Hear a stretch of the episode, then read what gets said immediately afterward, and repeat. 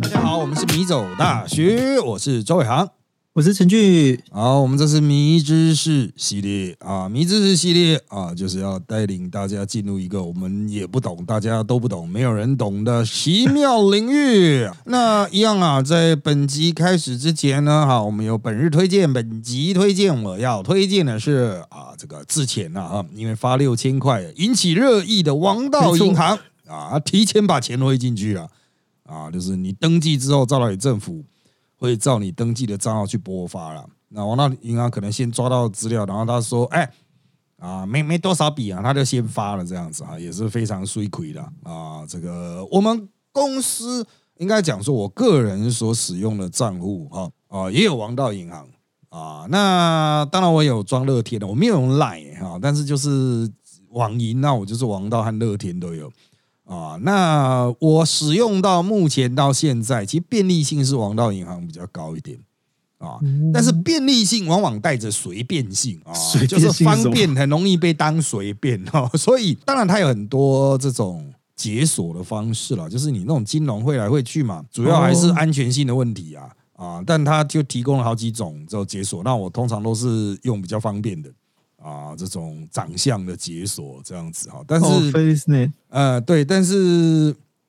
其他的可能就还是坚持说你我他要传信息跟你双重认证这样子，对啊，像乐天就是传信息跟你双重认证，那个最困扰，我住高楼啊，我的那个收讯息我都要大概半个小时后才能收得到，靠背也太久了吧？你怎么会这么久啊？所以我真的是收不到任何讯息。那每那个 Visa 不是都要传简讯认证吗？然后我以前要从苗栗订台铁，我都订不到，就是因为那个那个步骤卡住。他妈的，这个应该中华电信的问题吧？你用哪？没有办法，因为我我住的是那板桥的一个一个高楼，然后我们去跟中华电信反映，他说你们那边太高，我们打不到，然后你们又不给我们装在那个三十七三十七楼，所以我们就什么都没办法。靠腰还有这种事哦，简讯这种东西根本没有占什么空间的啊。对啊，可是它简就是我们的讯号是一格，然后也是任何的那个打打我手机也都是接不到，所以我对于手机会有一种严重的障碍。对，真的敲课都是用手机嘛，所以我搞不好要少很多工作啊，真的是太不合理了。那你这样可能就比较适合王道银行，就是用脸刷脸的啊，对，就直接讲刷脸辨识这样子。那王道银行当然了，它这个就是我们刚才讲了嘛，啊，方便就很容易变随便。啊，这个会不会因此而出现一些障碍问题？不知道，但我是觉得他妈真的蛮方便的。对我这一种数位时代的原始人来讲啊，不会学到很先进。这个应该说数位金融啊，他们叫什么 FinTech 啊的原始人。然后这个对我来说了啊，其实我是觉得哎，干意外的方便。但是因为依我的尝网络尝试了啊，我也知道嗯，干这风险会有点高啊。啊，就是风险会那，所以我目前也是多家银行交替使用了啊。这个王道的账户啊，当然他有一些优惠啦，我就不帮他这个业配了哈，因为也没给我钱啊。啊，希望之后会有银行的业配。哎，这最好是有银行的业配啊。但是我我是觉得他好像他刷卡也有回馈，因为我有时候会刷他的卡，然后哎，就突然端一就跑一个回馈出来哦。我我是在完全不知道有回馈的状况下刷这张卡，然后哎看居然有现金回馈的样子。啊，这个虽然并没有这个现金回馈，好像没有多到让我会很惊艳，但是就会让我说哦，啊，他居然是会有哎，那我想的都是干这家银行怎么赚钱呢？妈的，应该会倒吧？王倒银行啊，不会啦，不会，应该可以撑得住了啊。就是其实我们做生意都知道，这种优惠哈，其实都是要烧钱的，对啊，折扣站啊，像他那个跨行转账免手续费。他也给很多次数呢，没有像乐天那么小气哦。这边要谴责乐天的，他只有一开始的三四个月是有 VIP 级的，之后就真的是存款要够多，他会给你那个比较爽的。定存要够多还是活存？因为应该是活存吧？啊，应该是活存呐。他就把钱丢进去，然后他应该会有一个计算的基准日吧。哦，我想看货币金融才知道活存对银行是没有帮助，所以不管活存多少，他们都不鸟你。哦，应该是账上的流动性的那种关系，但是应该不会有人为了那个争取那个跨行转账免手续费，他妈存个二三十万三，哎，他好像不止二三十万，可能要存到三四十万哇，有人会干这种事吗？干，我觉得应该不会有吧。花旗信用卡，你如果没有那个活存超过多少钱，它一开始还不下的。一开始啊，最开始花旗是超硬的，所以花花旗不是挂了。这个啊，这个我只能说啊，哈，这个这个王道银行让我觉得，哎啊，在台湾死气沉沉的金融界啊，有这种感觉，有点啊。这个感觉有点油的公司啊，哈，感觉有点油的银行啊，是有其道理的啊。当然，有些人说啊，靠腰，那会不会有什么危险呢？我们有存款保险嘛，啊，我们有中央存保啊，啊，你们这些穷逼呀，啊，这些穷屌啊，你不用担心那个银行倒掉 啊，你穷成这样啊，那个是人家戏骨的才要担心啊，你担心个毛啊你啊，你这么穷，然后你根本存存不了这个多少钱的人啊，我这个。我还是要套句其他 podcast 的名言，就是哈，贫穷就是你最好的防御网，不会不会被倒，也不会被诈骗啊，因为你掏不出钱来啦。我要讲我这周的重要观察，就是我在大学的时候，就是有买一台车，是 Honda civi 就超破旧的那种车，因为。就是大学生其实都嘛是有机车才可能会有就是浪漫的爱情跟联谊嘛，然后可是我们家是没有任何机车，然后我从以就是大学时期就看着这种喜欢女生不断被载走的人生，然后觉得这样实在太废。然后后来终于有一台车以后，就是我当了大概八年的工具了，我发现了一件结论，就是有车有有机车不见得代表可以捍卫爱情。然后就就这个提认之后，后来就是没有再没有再开车，就这样过了二十年。然后我这一周我就去了那个 Honda Honda 的，就是展示中心，我要去看看现在的车子，不管是车贷这一些。然后结果那个业代啊，他就很快速的帮我们开了整个菜单什么。然后开完白还觉得不怎么样，就是他就只是把牌价报出来。嗯，可是那个单子后来。被其他业务看到啊，就是因为就是我学我学生有抛在这个相关的夯大网，然后就疯狂的钓鱼，就是因为那那单是所谓的黄金盘子单，就比如说。那个环景，因为我以前二十年前开车根本不知道环景是什么，因为就是镜头很多个嘛。对对对对对。然后就我那时候二十年前只是觉得啊，倒车的时候如果有一个镜头可以看到后面会不会擦撞到就好，因为你知道以前倒车是要记三转五转，然后什么的路边停车嘛，然后现在都不用那些。然后再来就是它环景好像。就是大家都开到一一万七，然后他开到两万八，我想哇，这已经是盘子敲了。然后像乙式啊，就是保险，然后他也是开到顶级三万三还三万五，嗯，然后那个什么行车记录器好像。就是如果是快易通，我后来才知道，原来做电子词典，它的新的路线是就是做到那个行车记录器，好像也是它好像开到一万一吧，因为都是牌价。然后其他业大就说：“哇塞，七千多，他敢开到一万一，他真的把你当黄金盘子敲。”然后就算来算起来哦，就是。空车的钱还不算哦，他光是那个敲他的那些配件、那些付的东西，就好像要到十一万，然后他光是利润就快四万，然后引起了业代们的愤怒。我就觉得哇，还好不是买，我只想知道就是到底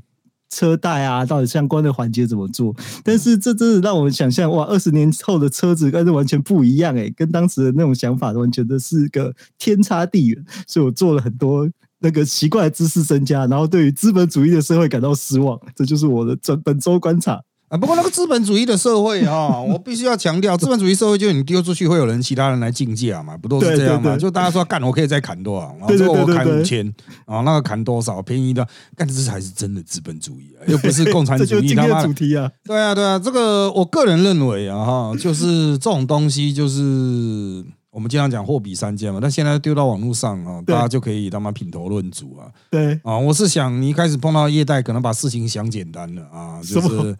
啊，大学教授就是盘子嘛？他可能是说哈，哎，就是我先开高，然后再砍下来，你爽度比较高这样子，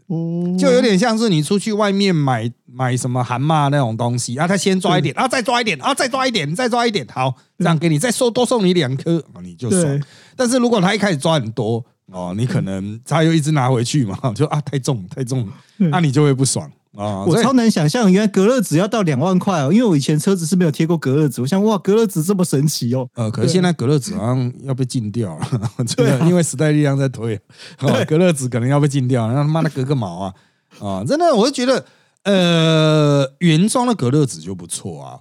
因为我是哦，嗯，因为我在日本开车哦，就是每一家各种品牌、各种车我都会租来开，当然有几个是我比较爱用的车款啊，嗯，可是几乎没有一台哈、会让我上车觉得和我一九九零年代末期的那个 March 一样热，超热哦没有。啊，一九九零年代的 March 就是他妈就只是玻璃而已啊。对，四但是度的车现在我开大概都二零一零年以后的日本的车啊，哦，就是我从来没有，就即便是在日本的夏天也是很晒啊。那我上车我都觉得，哎、还好啊，没有特别热，不需要像台湾哦，还开车窗啊，有一个小缝啊，这样不用。即使它也是黑黑的车啊，就是那个嗯玻璃也是有点黑的，但可以看得穿啊，但有点黑这样子，我也觉得不热呢。就是它车子的可能它的内装这种隔热都有去改，所以这就科技嘛。哦，那我开习惯了之后，就是觉得，因为我在台湾还是开老车嘛，二十年老车，但是我在日本都是开很新的，可能就这三年五年这样子。所以油电车也开过喽，有啊有啊，经常开好。酷哦，油电车，你租车的时候，油电车虽然租起来贵啊，可是我们可能开一个礼拜都加不到一次油。对，哦所以就是还是值得的吗？就是我是觉得根本就没有想过加油的问题。好棒哦，就只有还车的时候一次加到满这样子啊。好哦、油电车，反正油电车它就是设计成，嗯，就是我不知道台湾油电车怎么样，因为我没在台湾开过油电车啊。哦，对应该也是进口的啦，但是它日本就是设计成它就是有点，它还会有小游戏呢，就是哦，你这次省电多少啊？下一次的那种起，呃，就比如说下一次的红灯的起步和停等之间啊、就这个红灯到下一个红灯之间呢、啊，你有没有达成成功省油目标？你比上次进步了多少？这样超像在玩 GT 赛车的啦，哎、对对对对对，啊，就是你你，呃不过玩赛车是砍时间呐，它这个是砍砍那个能源啊，看你能够省多少油这样子啊，你又蓄了多少电力这样子啊，就是我会觉得，哎，其实有很多按钮我也不知道那是按下去是怎么样，对啊，但是就是车子自中，我就觉得哇，现在车子还可以自中哦，好难想象哦。哦、就是当然倒车什么的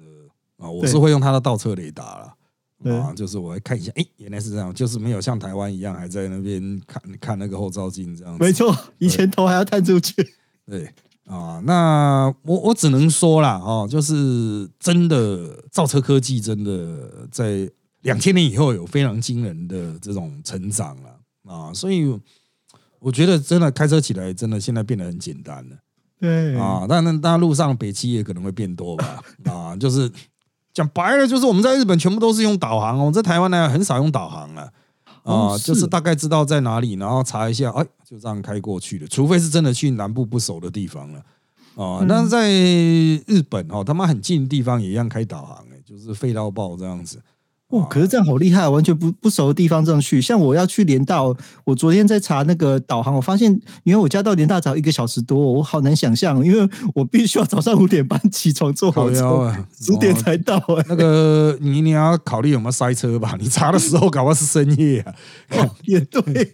他妈的，你白天的时候那一塞就是他妈高速公路停车场啊！所以他不过 Google 现在也可以去查那个你要通勤的那个时段，你要通过的时时段，它到底一般来说会不会塞？对。啊，平日和假日。啊，但是日本它它的我们通常是两个一起用车载导航，还有那个呃这个 Google Google Map 两个一起走这样子。哦，因为它的车载导航有时候没有更新了啊，我有点老哦，对，它不是，所以是同一台电脑两两个画面吗？还是要没有没有我们手机就开起来，哦是手机开，我想说不是只有一个画面，哦那个就两万多块，好贵。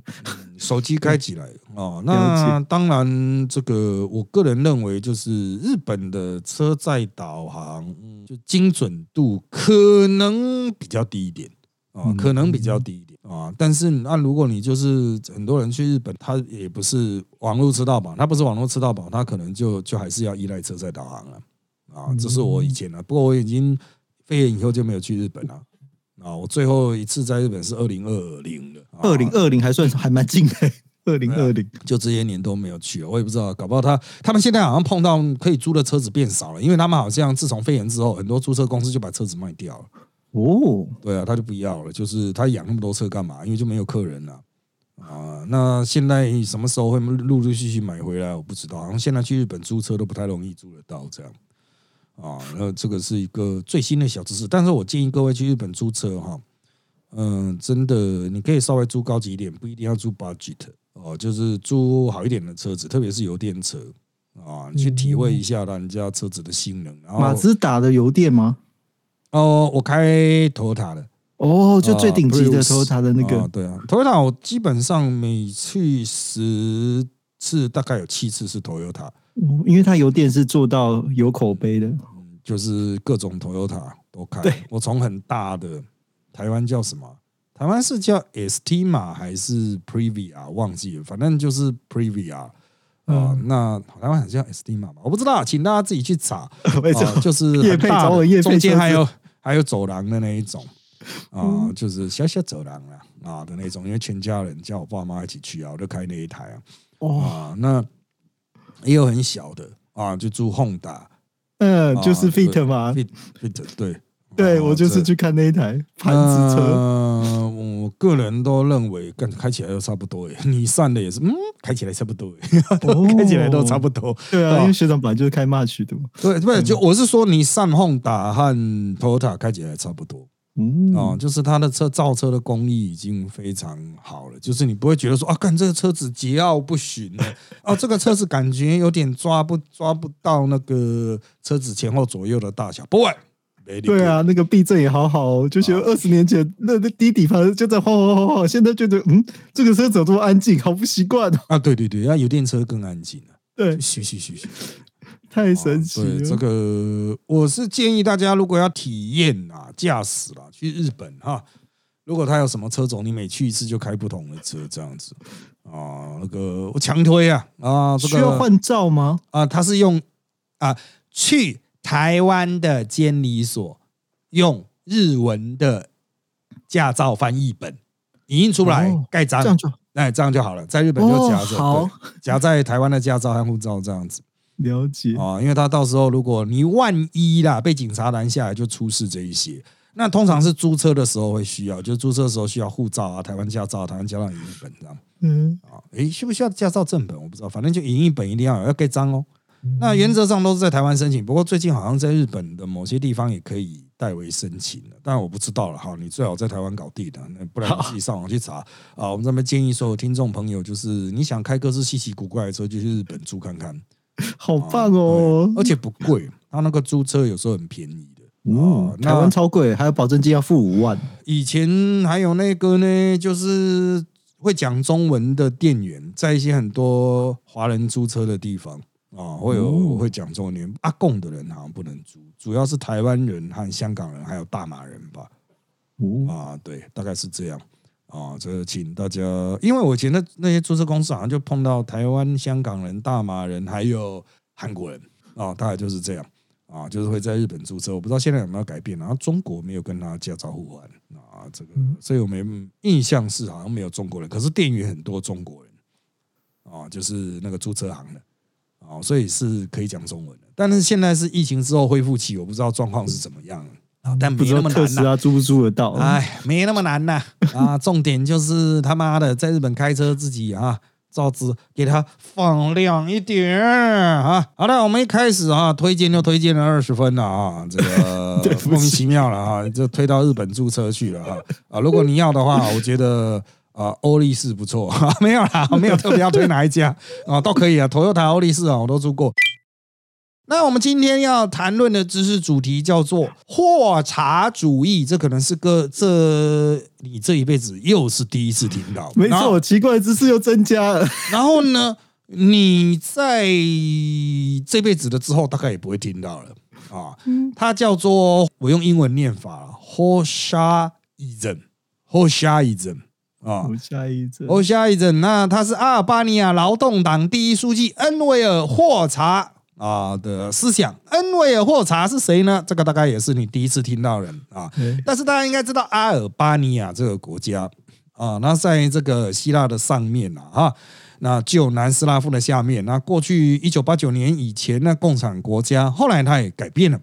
那这个国家当然在台湾人的心中可能是这个跟台湾很不友善的哦，因为是中共的好朋友。呃，他曾经是中共的好朋友，后来他又跟中共翻脸了。对，啊、然后就产生了我们今天的主题叫霍查主义。好，这个霍查就是他们的独裁者啦，有点像毛泽东啊，就是一建国以来就是他这样子，最主要做了非常久这样子，或者是南斯拉夫，大家会知道就迪托主义这样子，迪托啊，那就是俄罗斯他的敌人，俄罗斯啊，不是俄罗斯啦，那叫苏联，苏联是斯大林啦、赫鲁雪、夫啦，就斯大林，对，就一直换，一直换，一直换啊。那其他多数的国家可能都会有一个非常长期执政的独裁者，霍查就是阿尔巴尼亚的这个独裁者啊。那他是很共产党的共产党啊，嗯那比较原味主义了哈。像这个霍查主义，它的归类就叫做列宁主义，就是共产主义，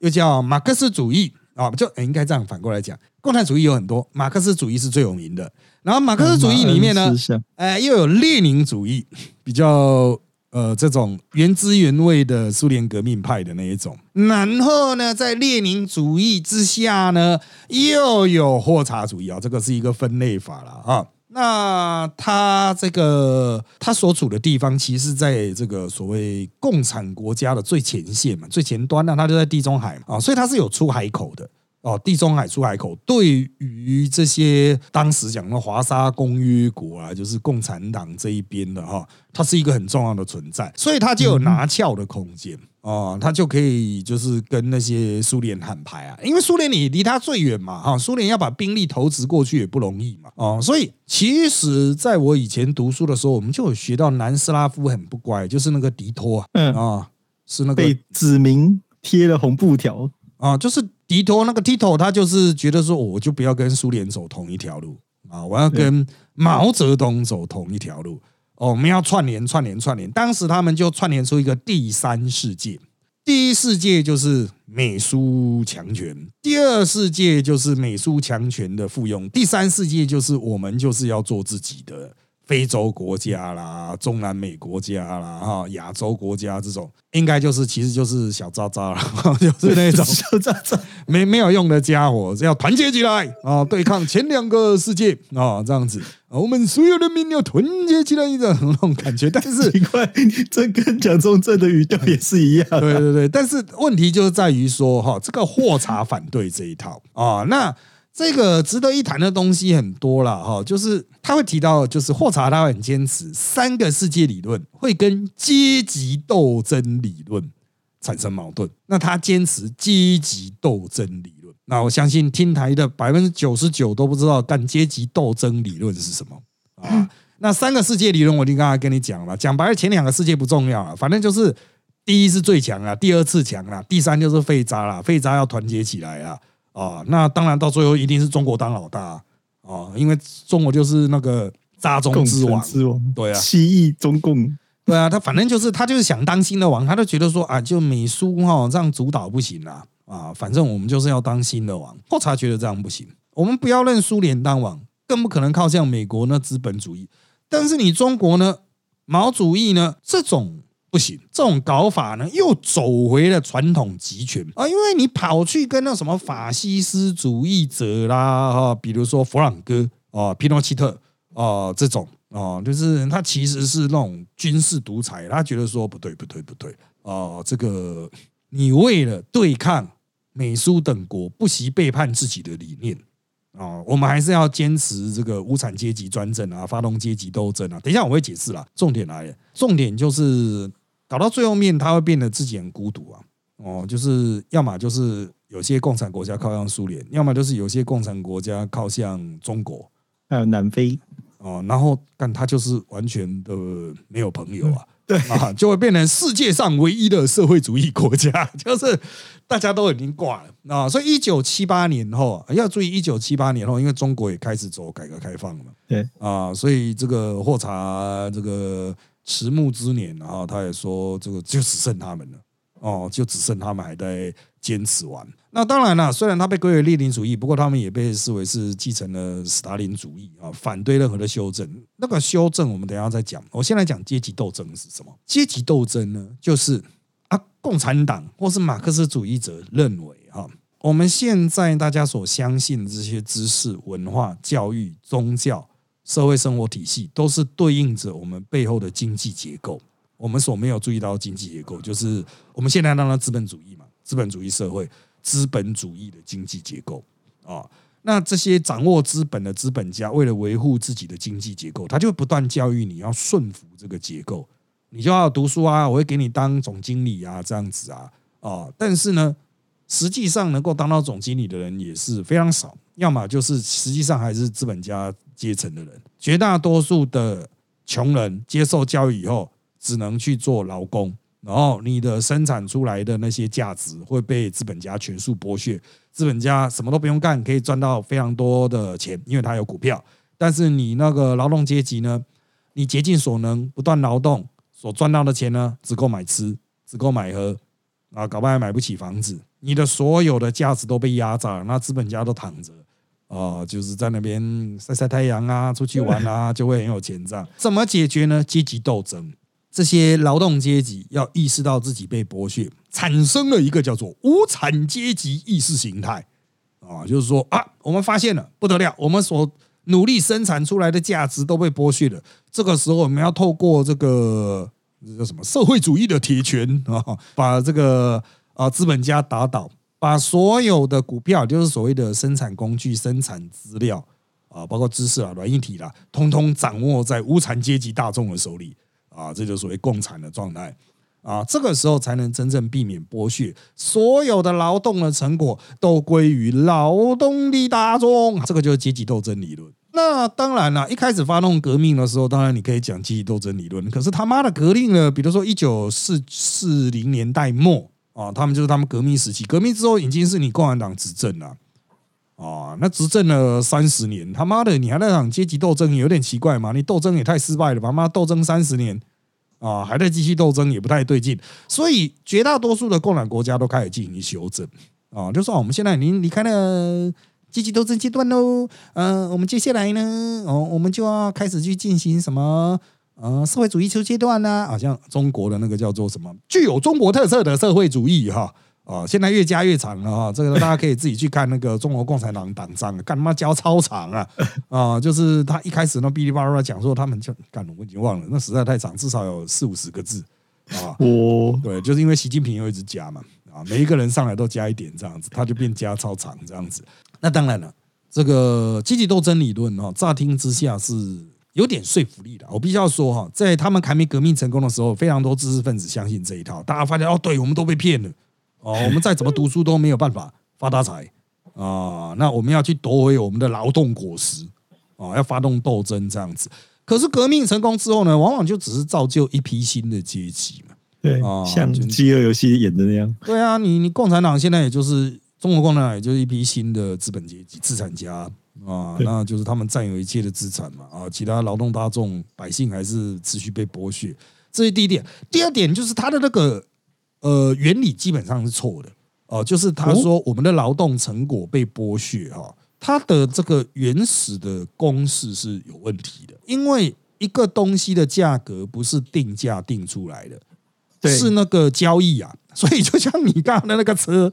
你刚才讲车，不是说你定多少我就要花多少买。当然你爽的话，你钱够多，你可以直接买，双方合意啊。可是它会有一个市场公定价嘛，所以你只要把它丢到网络上去，就会有很多其他人说没有没有没有，我我可以便宜一点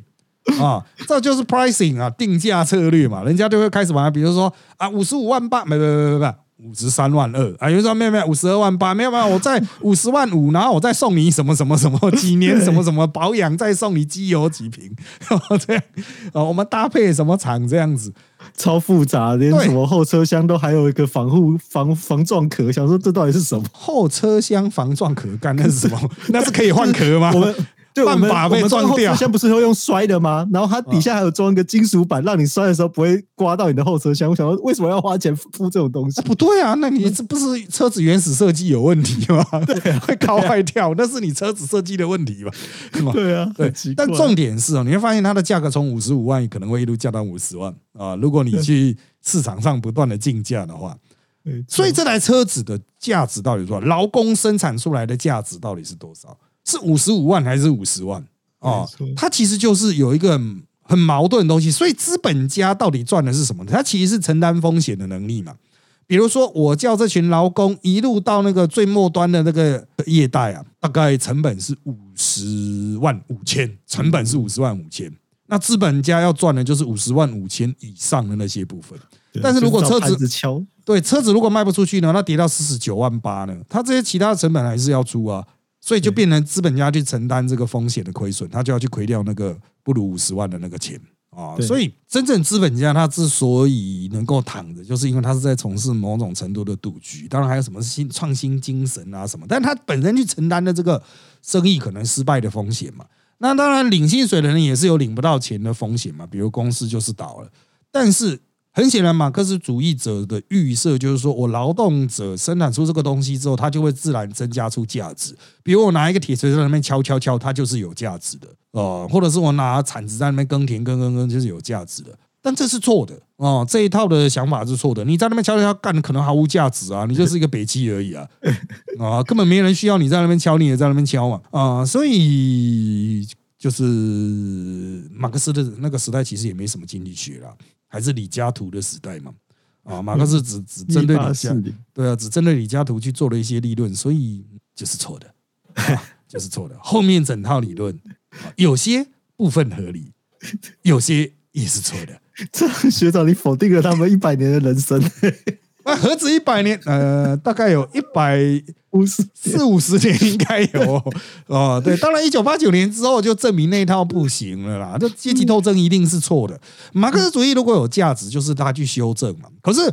啊，我们就可以讲到霍柴有反对修正了。对，啊，就是这个，比如说他这边有列了一大堆修正，什么托洛斯基哦，超详细的，依托想说他为什么那么认真在做这个，赫鲁雪夫主义、毛主义也是修正主义，欧洲共产主义就是应就吵完架都说对方不对，呃，西方马克思啦、卡斯楚啦、格瓦拉主义，通通都被他列为修正主义耶，干这真是超级基本教义派啊、这个霍查主义就是超基教派，但是他的前面讲了嘛，他自己的就是错的，你不修正不行啊。那怎么怎么讲？就是毛泽东，当然他们都有不同的修正方式了。像欧洲就是说，哦，积极斗争理论是错的，可是呢，某一些框架还是对的，比如说经济的生产模式，呃，掌握经济资源的人会去影响大家的教育、文化、宗教啦等等，然后尝试去洗脑大家，让大家配合这种资本主义生产。就像现在还是会讲啊，你努力读书啊，考医生啊，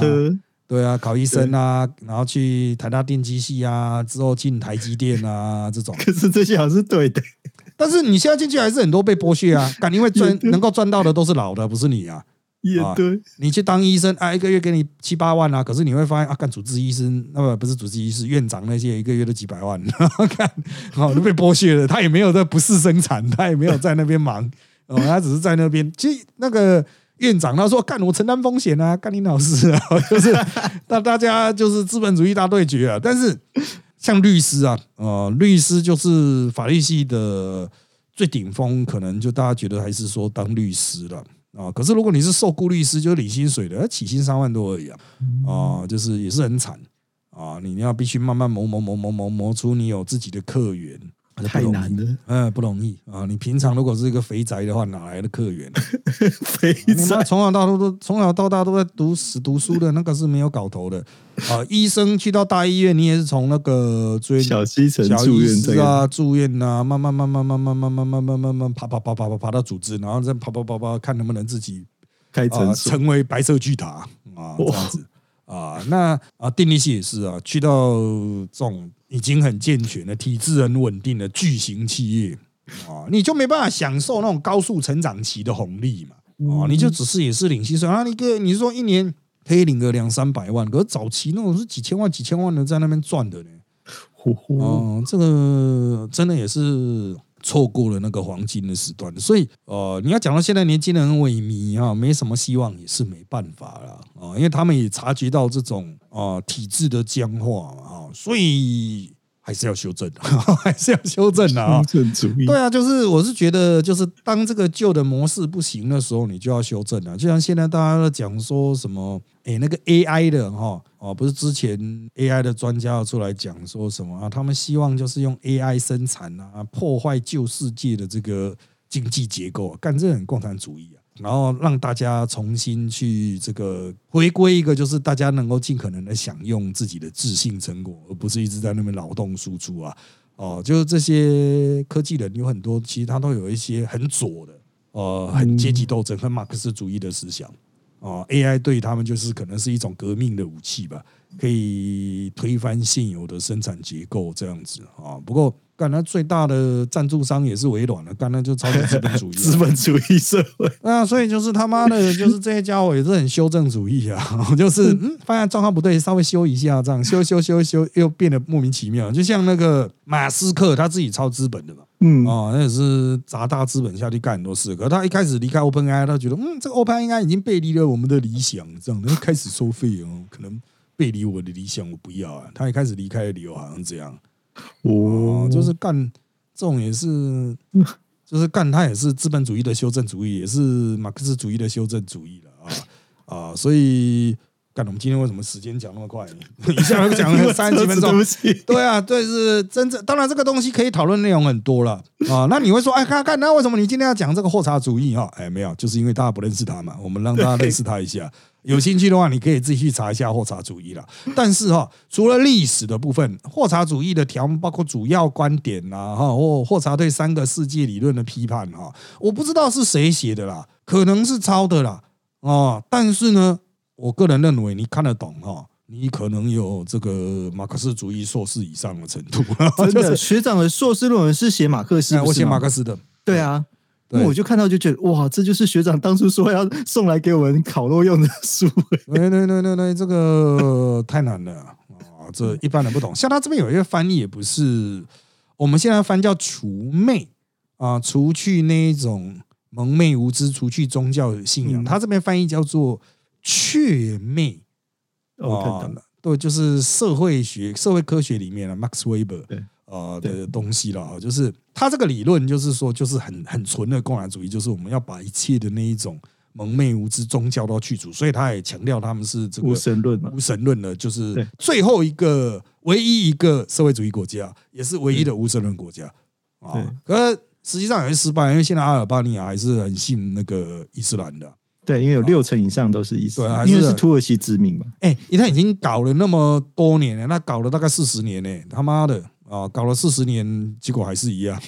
看，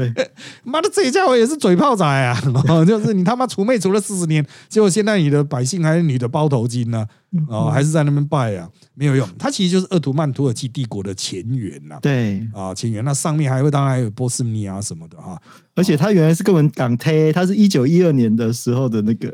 就是创国的，完全跟中华民国同同时。哎，这个就是其实我们对他们这个国家理解了解真太少。那过去是因为它是极度共产，所以跟台湾不好。现在就是穆斯林国家，然后又怪怪的，口味怪怪的。只有在足球会看得到，因为它是欧盟的国家。对对对，就是当然了啊，这个我想大家一辈子可能也不会去吧。就是就是我们今天讨论就是一个今天之外，你大概不会再听到第二次的人啊。然后这个国家大概你一辈子九十九趴的人大概也不会去啊。就是呃，可能对我们非常遥远，但是。在你看到他们是穆斯林，现在是穆斯林国家的同时，你要想到以前他们曾经是超级共产的国家啊，超级共产的国家。然而他们现在也修正了，而且超级修正，这样子修到他妈的一点那种啊马列主义的那种感觉都没有。这其实我觉得还蛮真的是啊蛮特别的啦啊，因为其实我在这个。准准备这个条目之前，我对他们的了解还真的就是哦，他们就是什么纳匪排我案哦，就是那个排除中华民国的联合国提案啊上啊，对。那我个人觉得啦啊，他们这样子的东西哈，其实就会陷入我们学术圈讨论的一个，就是说，哎，这个东西后来就灭掉了，一点根都不留下，那还有必要讨论吗？